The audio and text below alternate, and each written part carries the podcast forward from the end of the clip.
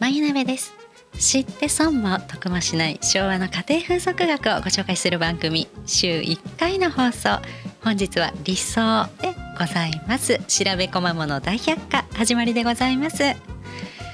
改めまして眉鍋でございます。急げ急げ。2022年10月27日11時3分でございます。ね、えー、配信予定日でございます。ねどういうどういうどういうことでしょうね。本当に本当に焦っているところでございます。今日木曜日にやろうと決めたのにね木曜日に撮ってるんです。これは大変焦ることでございます。えー、ねあの昨日ね昨日までに撮ったものをですね、えー、音楽つけたりしてね、えー、今日にね備えようと思って、えー、さっきまで頑張ってたんです。ね昨日頑張ってダメだったんで起きてえー、今日もね、えー、坊ちゃん送った後頑張って編集して編集の力で何とかしようと思ったんですけどダメだったんです。ねえー、それで潔く撮り直しているところなんでございますけれども何がダメだったかってね、えー、私の使ってるマイクはね一方方向の声しか拾わないんでございます。なんですけれども、えー、おばさんねこう古書を見ながらこうお話いつもするんですけどもなんか大興奮しちゃったみたいで、えー、古書を持ってどっか行っちゃったんですよね。であのマイクに向かって話すことを忘れ始めまして、えー、もうマイクの向こう側で喋っちゃってるんですねお尻向けちゃってるんですですよねマイクにね。えー、で古書パラパラしながら一人で笑ってる声が遠くで聞こえているんですけれども、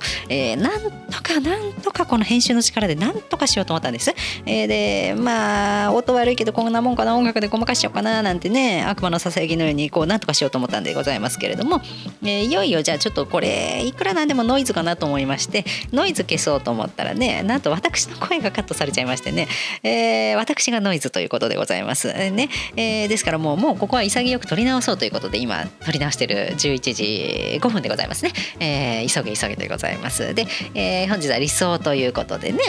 全然違う話なんです。その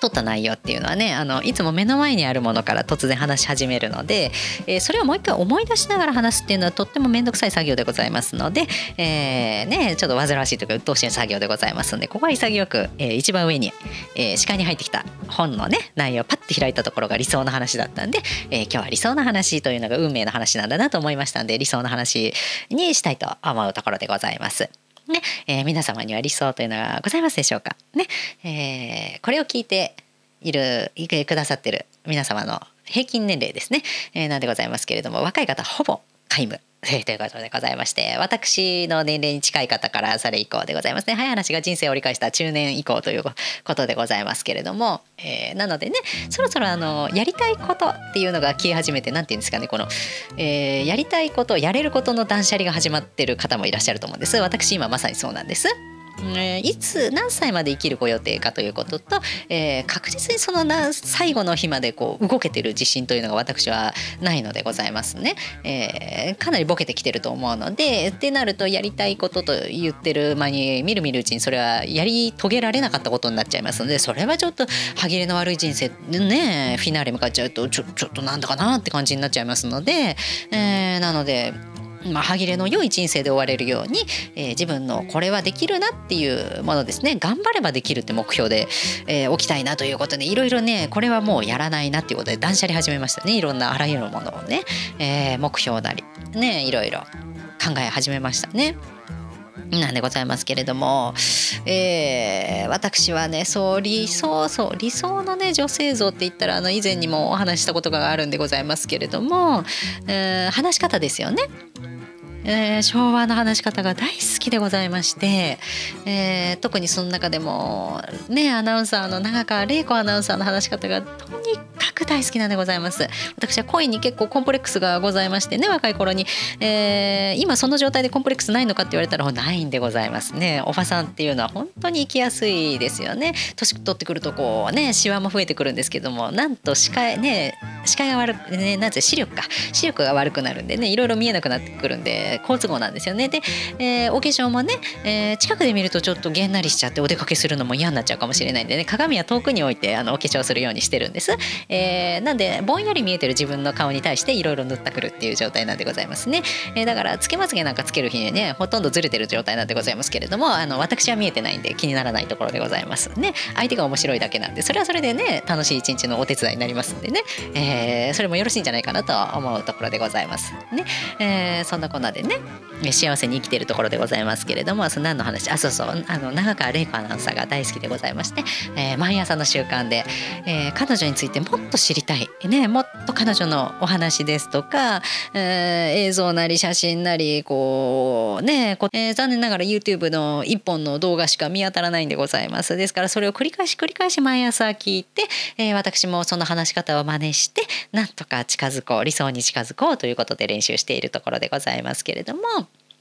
えー、じゃあ、あのー、ね、あの前にもちょっとご紹介したんですけどね、それ、たけのこの煮物をね、えー、先生と、男の先生と一緒に作る番組なんでございますけれども、うんそれが、まあちょ、ちょっと真似してみますね。どんなんかっていうと、こういう感じなんでございます。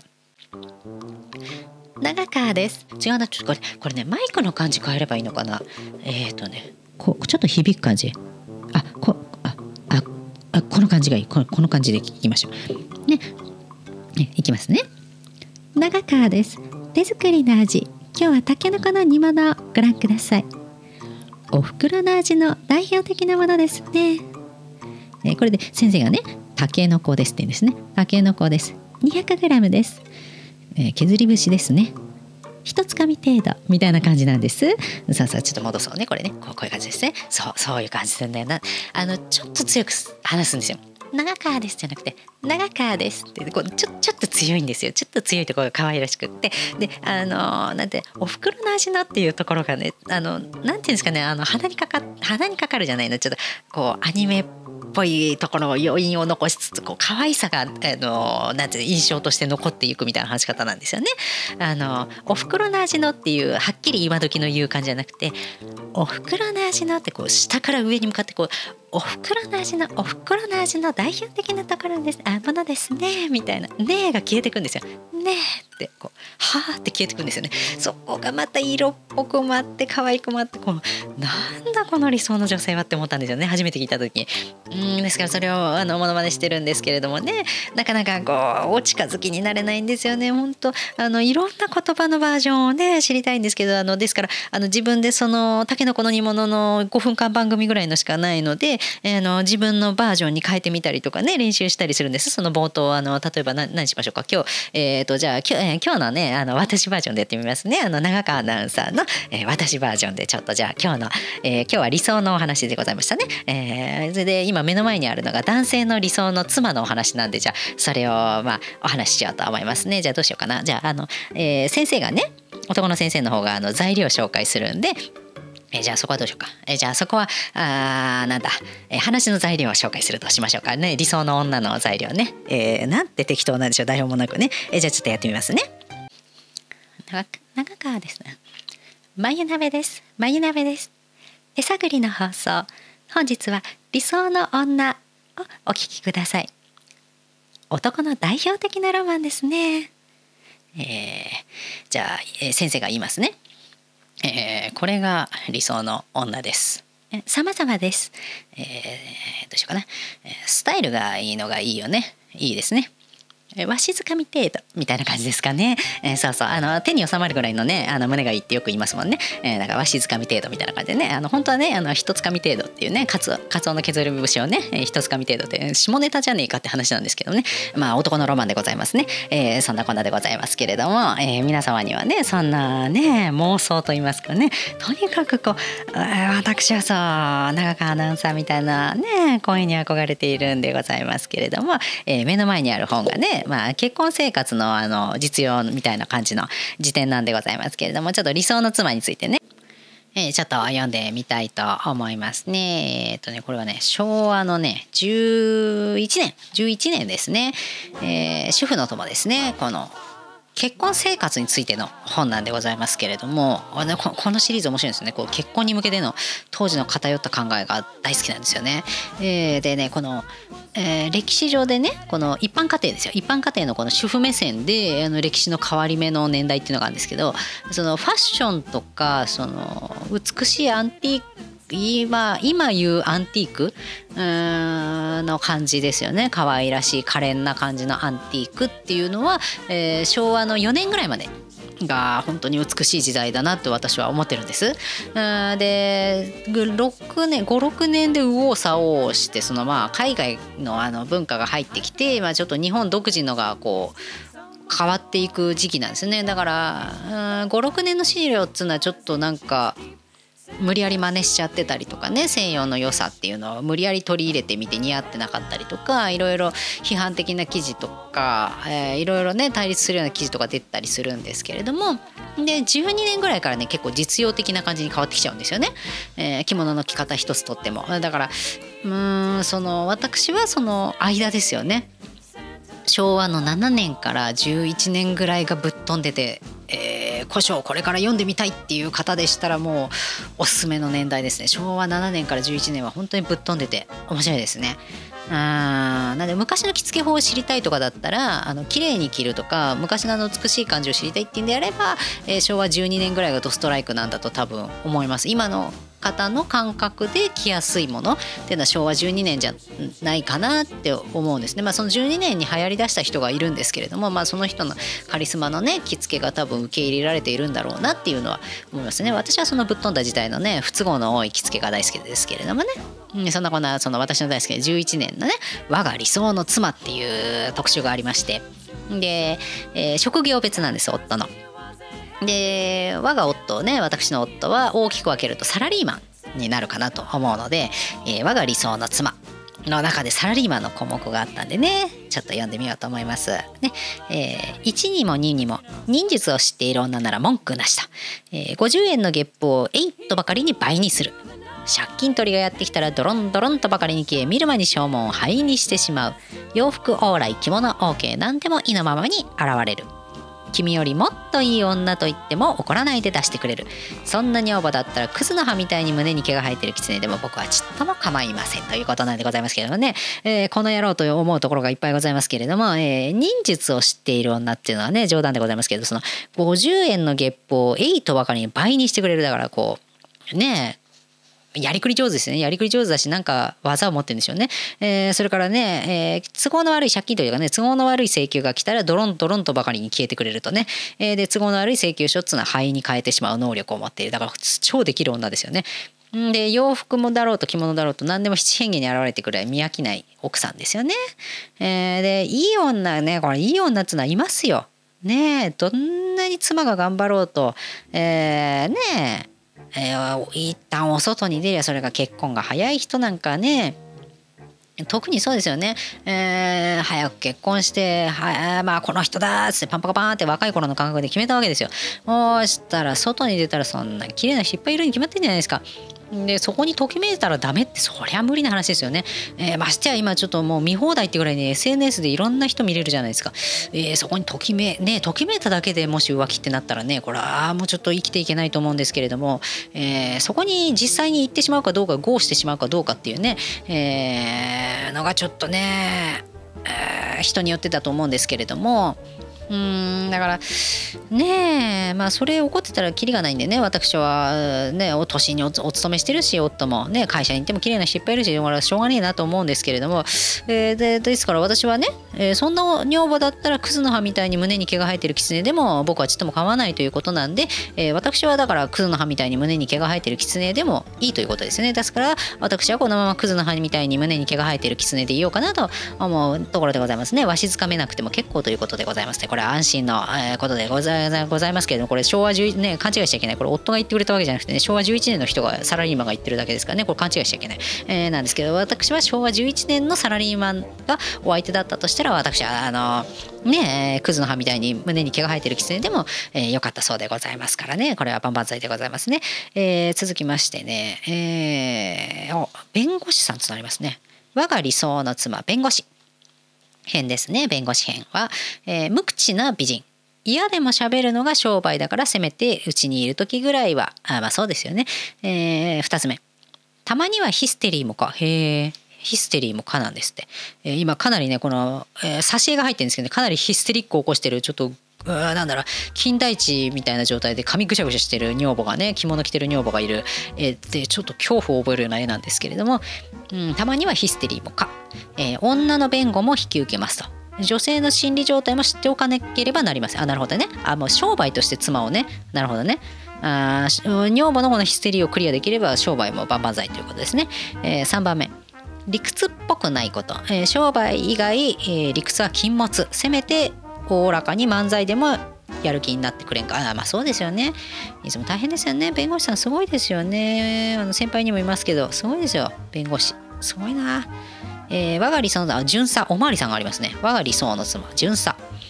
えー、1つ目用心深い人特に戸締まりの用心が必要。おまわりさんの家へ泥棒が入ったとあってはあそうね問題だと、うん、そりゃそうだ、えー、2つ目小説は探偵小説を読むこと、えー、自ら推理が発達して夫と協力一致。銭湯へ行っても板の間稼ぎを発見できますからそのため多少のやぶにらみもいとわず。なるほどね、えー、3つ目野犬狩り野良犬ね、えー、狩り、えー、ハエトリデーには全力美し町内の半たるべし見本見本ですね半たるべし、えー、一頭に反物の景品など取ることもかなりおおなんかおまわりさんの妻楽しそうですねああねこういうチャキチャキした奥さんがいいんですね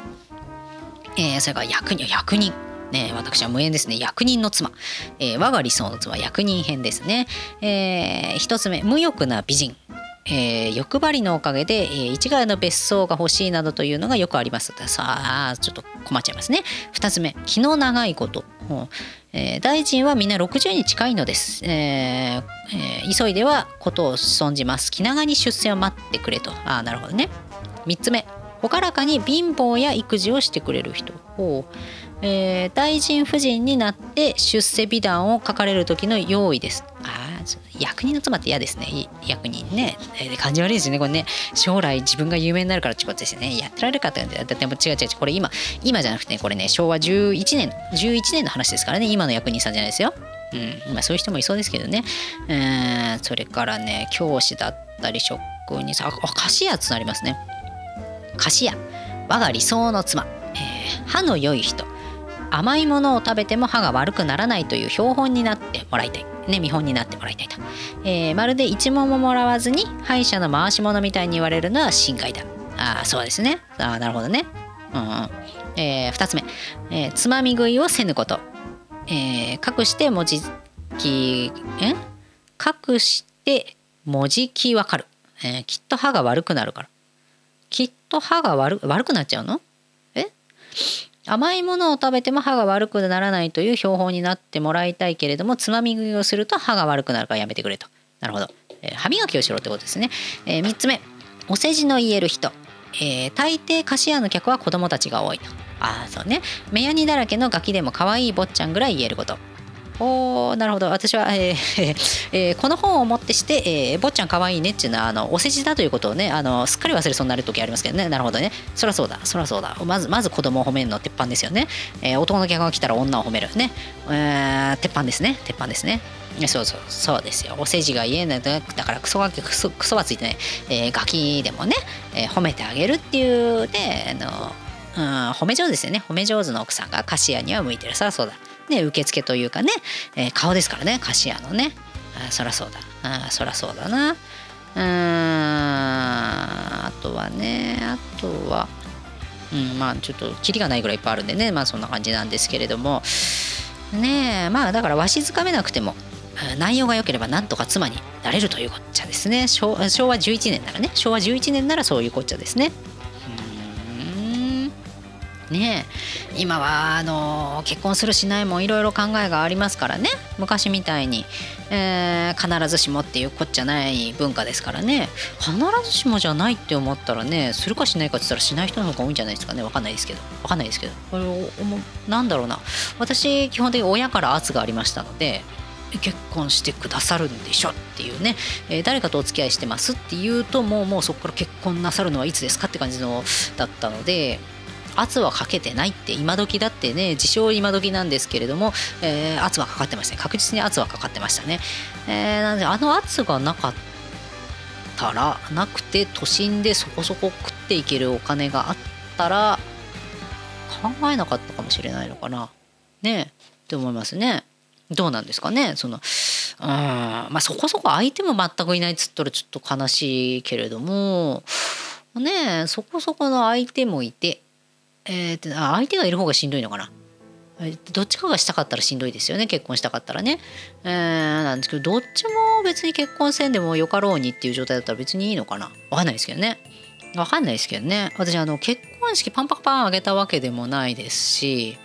うーんわあなんだろうな最初から家族って感じになってるんですよね。であの昔母親がその父親のことをですね、まあ、父親は母親のこと好きだっただろうなっていう感じはすごいひしひしと伝わってきたんですけれどもあ母親はなんだろうなお父さんっていうのはねあの恋人であり夫夫でありでも友達でも何でも全部ひっくるめて一番近いのは、まあ、いとこの兄ちゃんって感覚なんだよねみたいな、え近いような、ね、他人様のような何とも言えない関係性で居心地が非常にいいとあいうことでね本当に毎日仲良く暮らしてるって感じでしたよ。あねお父ちゃん早く死んじゃったんですけど楽しそうでしたよ。うん、なんでだから私もそういうのがちょっと理想だったのかなって毎日ねどっちかがウハウハにラブラブでっていう感じまあ夫結構冷たいですけどね冷たいですけどうんそれはそれでね全力で私に興味があったらこのねありさまというかねこの変な趣味は受け入れてくださらないでしょうから。うんあの非常に居心地がいいですね。みんな仲それこそ私もみんな仲良く暮らしてるの状態ですね。えー、なのでねそれが結婚したからかっていうとそうでもないんですけれどもわざわざその面倒くさい手続きを踏んで、えー、家族になるわけですからご家族にもこう挨拶に連れてったりとかいろいろ手間があるわけじゃないですか、えー、それをしてまでも一緒にいましょうというその決断をしてくれたことは嬉しかったですね。結婚結婚したってことも嬉しいですけどあそれよりも何よりも彼がその面倒くさいことをしてまでも、えー、そこに誠意を感じましたけどね。ねうん、だからあこれはずっと続いていくんだろうなと思いましたしねえそういうありがたさはありますよね。それはその気持ちは忘れちゃいけないですね。時々忘れそうになってしまうんでね、人間ですからね、忘れるのが得意な人間ですからね、えー、昔の日記とか読み返す時ありますよ。ついついちょっとなんか喧嘩じゃないですけどね、ありますよ、喧嘩する時も。えー、静かに我が家は喧嘩するんですけども、えー、喧嘩した時もやっぱそういう昔のとか読み返して、えー、我に返ると言いますかねあいかんいかんそうじゃない大事にしなきゃなと。ね、彼もあのお母さんの大事な人ですからね、えー、私が息子を大事にするように、ね、彼もまた誰かの息子で誰かのつかお母さんですけどねお母さんの息子であり大事に育ててきたわけですよ苦労して。ねえだからそれ邪険にしちゃいかんわけですよ。ねえ。他人様私は所詮他人様ですよね。他人様がこうじゃね彼の人生を邪険にしちゃいかんですよ。邪魔しちゃいかんですよ。ねえということでね確実に今この趣味が邪魔してるんじゃないかって若干思う時もありますけれども私は、えー、楽しいでございます。私私は楽しいんです。私は楽しい。そう私は楽しいんです、えー、ですからね。うん共存ですよね。だからあクズの葉みたいに、えー、元気に今日も葉が生えて胸に毛が生えてるね狐でいようかなと思うところでございますけれどもね。皆さんはどうでしょうかね、えー、やっぱりわしづかみがよろしいんでしょうかね。それではまた。